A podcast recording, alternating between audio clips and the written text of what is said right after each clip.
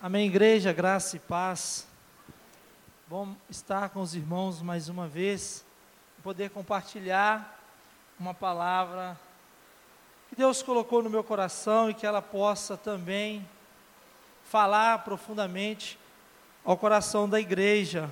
Meus queridos, de todas as aparições de Jesus Cristo, Jesus apareceu, descrito nos evangelhos 11 vezes para os seus discípulos, após a ressurreição. Isso num período de 40 dias, depois que Jesus ressuscitou, ele aparecia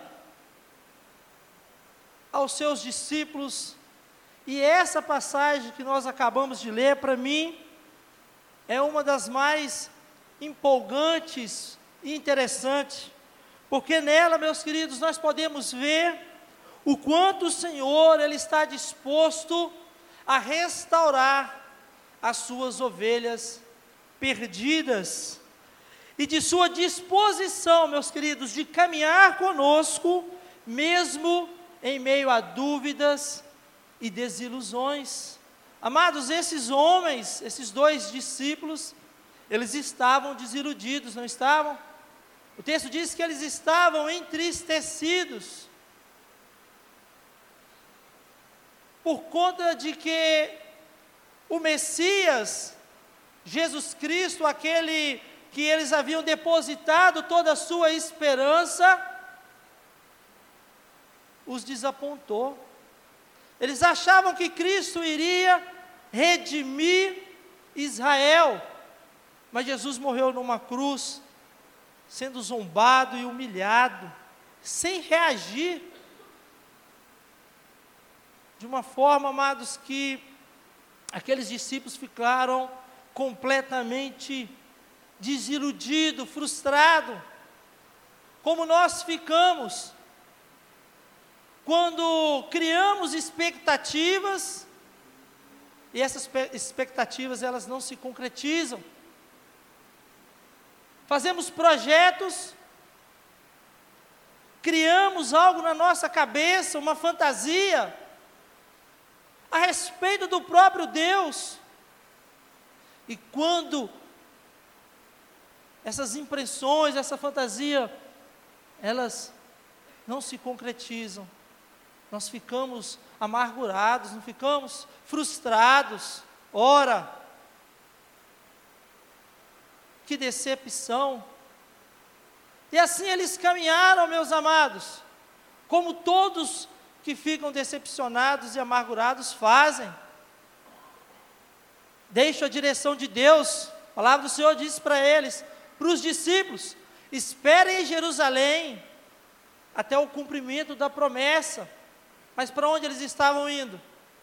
Para Emaús, um vilarejo que ficava aproximadamente 11 quilômetros de Jerusalém, fora da direção de Deus, entristecidos, desiludidos, aqueles homens então marcharam rumo a Emaús, mas algo maravilhoso acontece, meus queridos.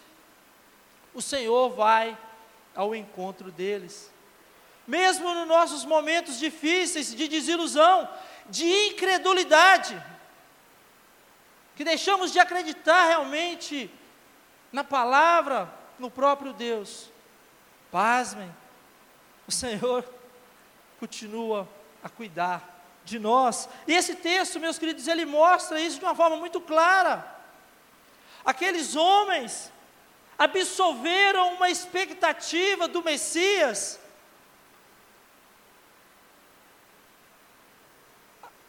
Absolveram um senso comum que os judeus haviam criado de que o Messias seria um grande líder militar alguém que ia fazer diversas guerrilhas e dessa forma vencer várias batalhas e libertar a nação de Israel do jugo dos seus opressores, no caso o Império Romano.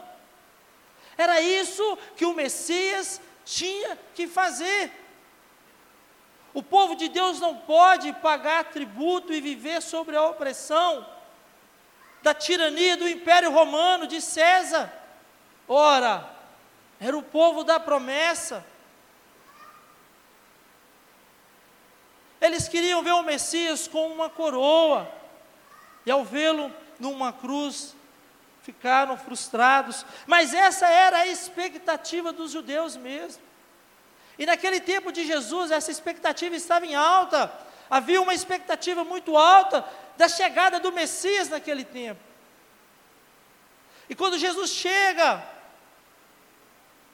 curando, expulsando os demônios, ressuscitando mortos, amados, criou-se uma expectativa muito grande de que aquele homem, Jesus de Nazaré, profeta poderoso, iria redimir a nação de Israel.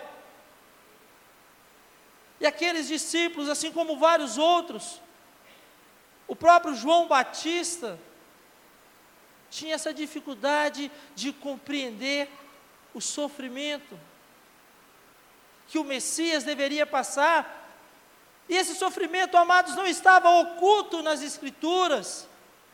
Isaías 53, a primeira promessa de Deus ao homem. Gênesis 3, capítulo 15. O descendente da mulher iria pisar a cabeça da serpente, iria triunfar sobre as trevas, sobre o diabo, mas esse lhe feriria o calcanhar, iria trazer dor e sofrimento. Eles queriam libertação de um jugo do Império Romano, mas não compreenderam nas Escrituras que o jugo que Cristo veio nos libertar é o jugo do pecado, do domínio das trevas, nos libertar de nós mesmos, da nossa rebelião contra o Senhor. Amados, e eles absolveram essas expectativas que para nós é muito clara. É fácil olhar para o texto e dizer o seguinte: ah, eles erraram feio. Ah, estava na cara que Jesus tinha que morrer na cruz. Dois mil anos depois, olhando para trás, é fácil de enxergar isso. É fácil de enxergar isso. Mas olha para a nossa vida. Olha o que tem trago tristeza ao nosso coração. Olha o que tem entristecido por vezes o povo de Deus, o que tem entristecido e amargurado o seu coração. Creio eu que muitas das nossas amarguras são de expectativas que criamos queremos colocar para Deus cumprir essas expectativas. Quando João Batista ele pergunta para Cristo, ou manda os seus discípulos perguntar para o Senhor: És tu mesmo o Messias? Ou adivinha outro?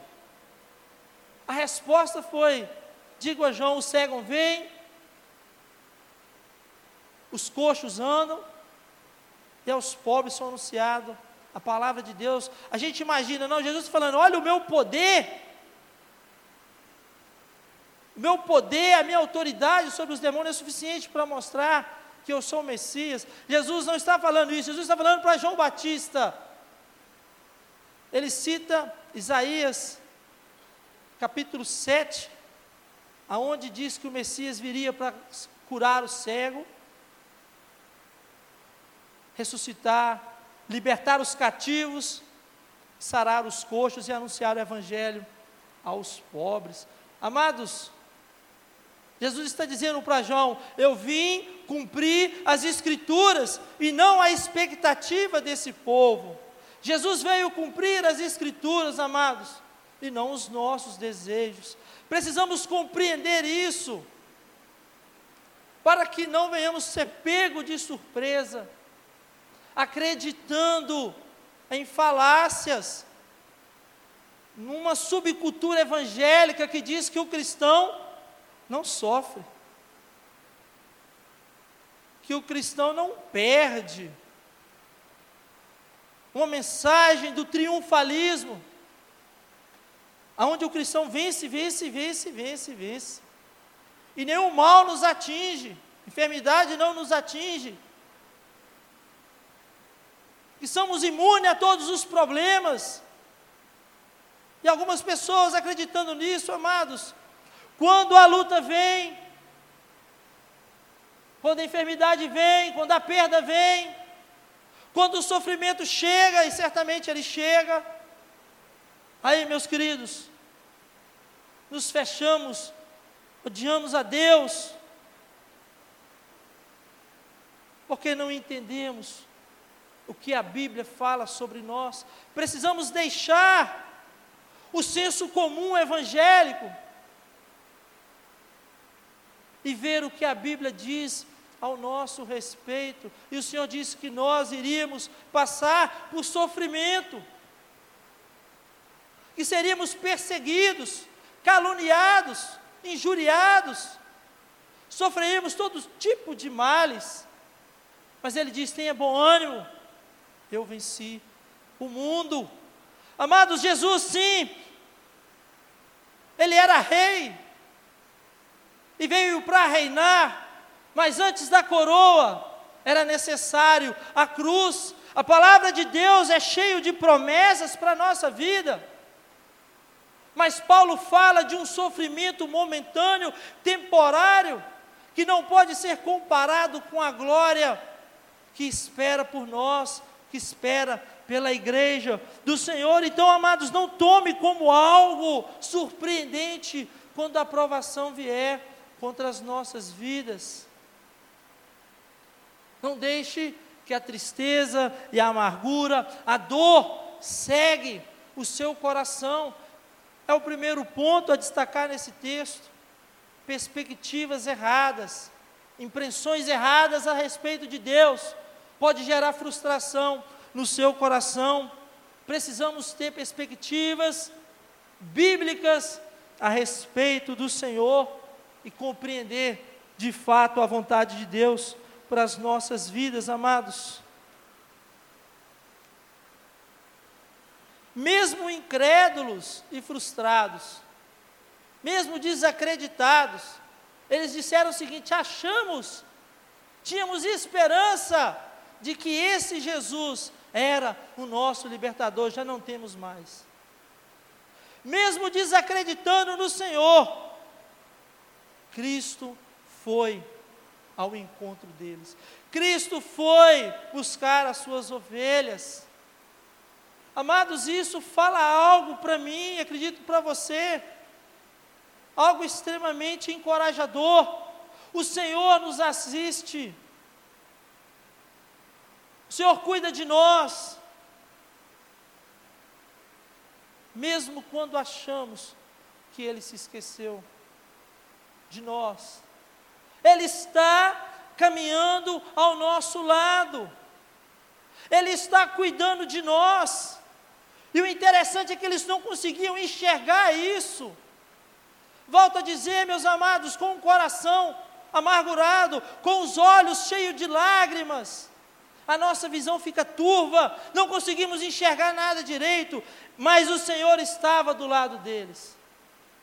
Mas o Senhor estava tratando com o coração deles mas o Senhor estava dando a eles palavra de esperança, meus amados. O Senhor nos ama, e isso é amor incondicional. Mesmo quando viramos as costas para as promessas do Senhor, o Senhor vai até nós com amor e graça, mostrando que Ele se importa comigo, Ele se importa com você, o Senhor te assiste. Ele quer ouvir as suas queixas. Jesus pergunta para eles, e é até irônico: o que, que aconteceu em Jerusalém? Jesus era o centro dos acontecimentos em Jerusalém. Ele pergunta para os discípulos: o que, que aconteceu? Como se ele não soubesse. Fala aí, eu quero te ouvir. O Senhor quer te ouvir, meu amado. O Senhor quer ouvir a sua queixa. Ele tem uma resposta para você. Abra o seu coração para o Senhor. O que, que está acontecendo? O que, que estava acontecendo em Jerusalém, como se ele não soubesse. E às vezes o Senhor pergunta para nós: o que, que está acontecendo na sua vida? O que, que está acontecendo na sua casa? o que é que está acontecendo no seu trabalho, o que é que está acontecendo nos seus relacionamentos. Abra o coração para o Senhor, permita que Ele venha trazer a cura, o renovo, a restauração. Eles não conseguiam ver, como muitos não conseguem ver o cuidado de Deus sobre a vida deles, por causa da desilusão, mas o Senhor permanece fiel, amados, e o seu amor, ele é, ele é incondicional. Frustrados, amados, tristes e errantes, como eu disse no início, partiram para Emaús, desacreditados na promessa. O que, é que nós vamos fazer em Jerusalém? que, que nós vamos esperar em Jerusalém? Que promessa é essa que vai vir do alto, nos revestir de poder e de autoridade? Olha como terminou o Senhor. Amados, ele, eles frustrados. Precisamos ser curados, amados, senão vamos tomar caminhos e direção que não é a de Deus para a nossa vida. A tristeza, a angústia, a decepção. O problema de tudo isso, que às vezes nos colocam em veredas perigosas, caminhos tortuosos, que nós venhamos abrir o nosso coração para Deus, que possamos ser sarados e curados e renovados pelo Senhor e que possamos voltar, amados, para o lugar da promessa, aguardando coisas boas do nosso Deus, porque o nosso Deus ele é bom o tempo todo. Amados, e como Jesus trata com esses discípulos? Ele vai direto na raiz do problema, a fonte do problema. Eles estavam entendendo as escrituras de uma forma equivocada a cronologia deles estavam erradas. Eles já, eles já estavam querendo o reino milenar, Cristo governando nesse mundo, com autoridade, os mil anos de paz. Mas esqueceram, esqueceram de alguns textos bíblicos muito importantes para nós. Por exemplo, Penso eu que quando eles caminhavam ali, Jesus começava a expor as Escrituras àqueles dois discípulos. Penso quando ele chegou em Gênesis 22, quando Deus manda Isaac subir no monte e sacrificar o seu único filho, o seu filho amado. A Bíblia diz que Isaac então coloca ali, faz o altar, coloca a lenha, coloca o seu filho ali deitado sobre aquele altar, sobre aquela lenha Pega, amado, aquela faca. E no momento que ele vai sacrificar o seu filho, o anjo diz: Não, te, não faça isso, porque agora sei que temes a Deus, que amas ao Senhor. E aí ele olha no arbusto, agarrado ali, um cordeiro. Aí Jesus falou assim: O que era aquele cordeiro? Que deveria ser sacrificado no lugar de Isaac? Quem era aquele cordeiro? Talvez Jesus falou para eles a história da serpente no deserto, quando os israelitas começaram a murmurar contra Deus, e o Senhor enviou ou permitiu que serpentes abrasadoras atacassem o acampamento de Israel. A Bíblia diz então que o povo de Israel clamou a Moisés: intercede por nós, Moisés, livra-nos desse mal. Moisés ora a Deus, o Senhor fala com Moisés: faça uma serpente de bronze, coloque sobre uma haste, quase que uma cruz, um T, e todo aquele que olhar para aquela serpente será curado.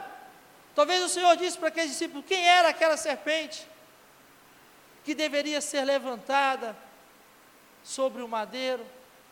E por aí, amados, vai. Quando ele chegou em Isaías 53, quando fala sobre o servo sofredor, que as feridas de Cristo era a nossa cura, que o seu castigo nos trouxe a paz. Eles erraram na cronologia e muitos cristãos continuam errando na cronologia bíblica. Querem viver o céu antecipadamente, querem viver somente as glórias. E esquece, amados, que nós estamos numa luta, num mundo mal e hostil a Deus e ao povo de Deus. Meus queridos, mas o Senhor continua falando da palavra de Deus. E essa é a reflexão, o ponto que eu achei mais profundo nesse texto, meus queridos. É a palavra de Deus que anima e fortalece o nosso coração. Às vezes falamos assim, ô oh, Pedro, esquenta não, Jesus te ama. Ô oh, Plínio, você é mais que vencedor.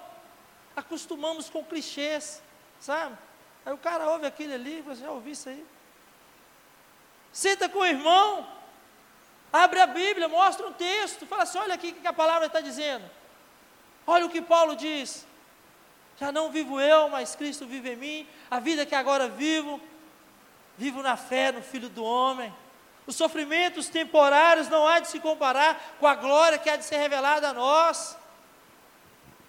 Amados, são as promessas de Deus nas Escrituras que bombeia a graça de Deus no nosso coração. É elas que nos fortalecem. Precisamos dar mais valor às Escrituras. Precisamos permitir que as Escrituras falem ao coração do povo, ao coração da pessoa, porque ela tem autoridade. O texto diz que enquanto Jesus expõe as Escrituras àqueles homens, os corações deles ardiam, inflamavam, se enchiam de esperança, eles eram renovados, a fé começava realmente, voltava a brotar naqueles corações, eles começaram a entender a dimensão daquilo que Cristo fez na cruz em favor deles. A dimensão daquilo que Cristo fez na cruz em favor das nossas vidas.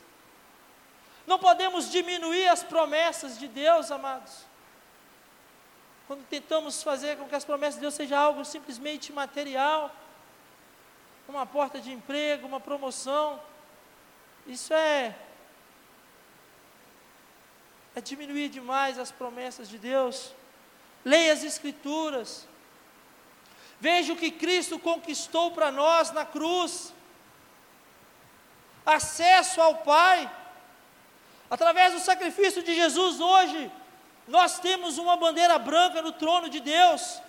Temos paz com o Senhor. Podemos acessar a presença de Deus todo instante. Podemos adentrar ao trono da graça de Deus confiantemente. O Senhor vai nos dar atenção, porque Cristo morreu naquela cruz porque o Senhor já não vê mais o pecado em nós. Quando o Senhor, quando Deus olha para mim e para você, que está em Cristo Jesus, Ele vê Cristo, Ele vê toda a perfeição de Cristo na sua vida. Às vezes falamos, Jesus morreu por mim, Jesus morreu por você, verdade, mas acredite, Jesus viveu por você, uma vida perfeita, para que quando o Pai olhasse para você, ele via toda a perfeição de Cristo. Porque um dia ele olhou para Cristo e viu todos os nossos pecados em Cristo, e ali ele puniu o seu filho amado. Não podemos diminuir o que Cristo fez por nós naquela cruz. Não podemos tornar as promessas de Deus simplesmente coisas materiais, uma vez que o Senhor nos enriqueceu nos lugares celestiais junto ao Pai.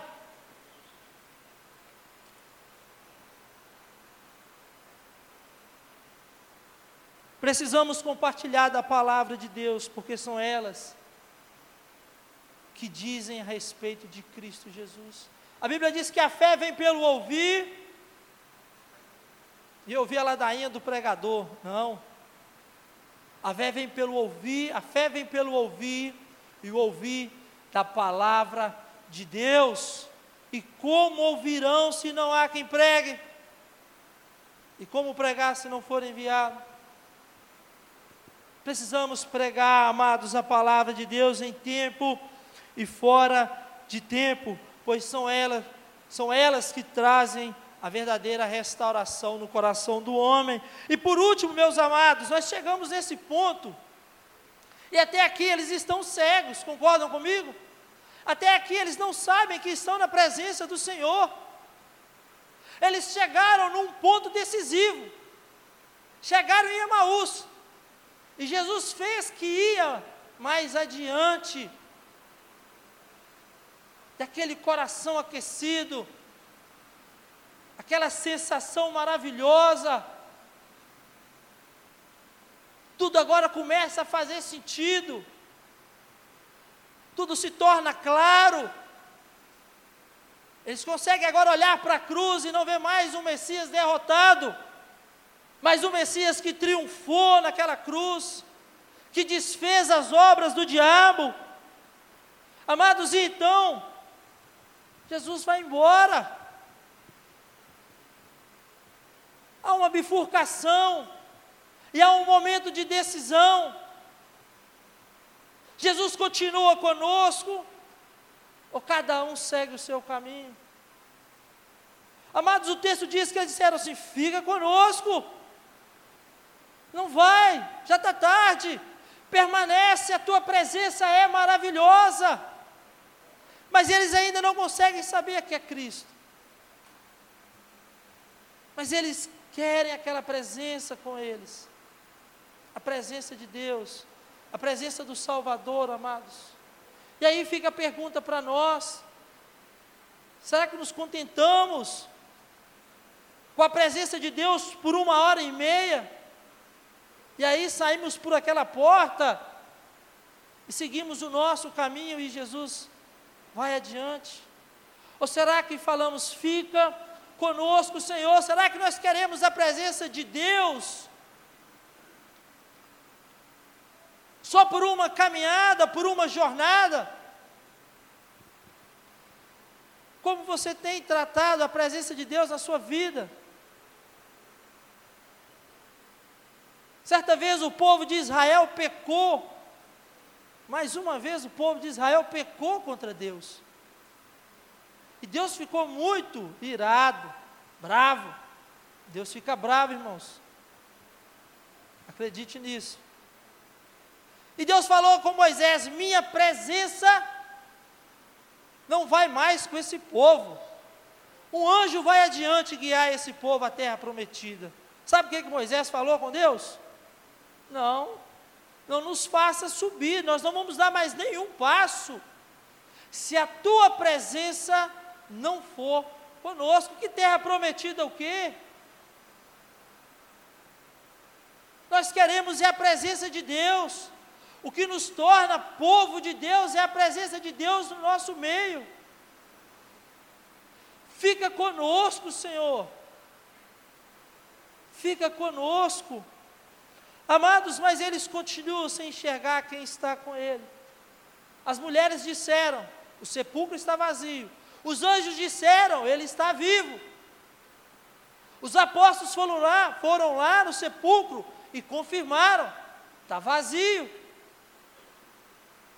Mas mesmo assim, mesmo assim, eles estavam incrédulos. Não havia esperança nenhuma no coração deles. Porque, amados, a esperança só vem no nosso coração. Quando temos uma experiência pessoal, quando há um relacionamento pessoal com o Senhor. Quando Cristo sentou à mesa com eles, então eles conseguiram enxergar quem estava com eles. E às vezes é assim, amados, muitos ouvem, escutam a respeito de Jesus, ouvem que há um Deus vivo, um Cristo ressurreto dentre os mortos, mas ainda não tem esperança na vida, ainda teme a morte, ainda não tem segurança, porque ainda não viram este Cristo ressurreto, só ouviram falar, porque ainda não convidou para um relacionamento pessoal, porque ainda não estreitou a sua comunhão com o Senhor. Entra na minha vida, entra na minha casa, senta na minha mesa, compartilha comigo o pão. Talvez, meu querido, é isso que você precisa nessa noite. Estreitar o seu relacionamento com Deus, com Jesus Cristo. Talvez você só ouve falar, só ouve e escuta o pregador falar, mas ainda não experimentou, ainda não viu com seus próprios olhos, os olhos da fé, o Cristo ressurreto. Feche os seus olhos neste momento. Eu não sei como está o seu relacionamento com Deus. Eu não sei como está a sua vida com Cristo. Mas talvez você tenha vivido com Cristo uma vida de momento. Você caminha com Ele por uma hora e meia. Você caminha com Ele por um período. Mas o Senhor quer fazer parte da nossa vida. Você tem sido abençoado pelo curto período que você passa com o Senhor. Às vezes, o culto é maravilhoso, mas o dia a dia lá fora, sua vida é sem esperança, é de incredulidade. Talvez falta para você convidar Jesus Cristo a fazer parte da sua vida de uma forma restrita, de uma forma permanente. Falta você dizer: fica, Senhor, fica comigo, permanece no meu coração. Se esse é o seu desejo nessa noite, ore ao Senhor neste momento. Fica comigo, Senhor faz parte da minha história, da minha vida, das minhas realizações. Tua presença é maravilhosa, não faz sentido desfrutar dela só por um momento. Quero viver na Sua presença para sempre, eternamente. É tempo de renovo e de restauração. O mesmo Cristo que andou com aqueles dois discípulos no caminho de Emaús é o mesmo que está aqui com você. Ele caminha ao seu lado o tempo todo e deseja abençoar a sua vida. Por isso, ele te conduziu até aqui, para que da mesma forma que eles foram transbordados de alegria e receberam um novo alento para servir e testemunhar de Cristo, você possa sair daqui, esta noite, renovado pelo Senhor, porque você vai sair daqui essa noite impactado pela presença do Cristo ressurreto. Mas para isso é necessário estreitar o seu relacionamento com o Senhor e insistir, meus queridos, como aqueles discípulos, fica conosco, ó Senhor. Ó Deus amado, Pai bendito, a tua presença é maravilhosa, ó Deus, e ela alegra o nosso coração. Ó Pai, por quantas vezes nós andamos, ó Pai, desiludidos, sem esperança, mas o Senhor foi até nós, ó Pai, e cuidou de nós e nos mostrou as tuas promessas, ó Deus, nos mostrou a tua palavra, nos mostrou aquilo que Cristo fez por nós naquela cruz, isso foi suficiente para renovar em nós a alegria da tua salvação, ó Deus. Que mais uma vez o Senhor enche o nosso coração com a alegria que vem do Senhor, com a alegria que vem do Cristo que triunfou sobre a morte e nos deu vida e vida em abundância. Senhor, abençoa a tua igreja. Ó Pai, se algum irmão aqui, ó Deus, alguma pessoa nessa noite disse a Ti, ó Deus, fica conosco. Eu peço ao Senhor, ó Pai, mostre para ele a Tua glória. Ó Deus, mostra para ele, ó Deus, o quanto a Tua presença.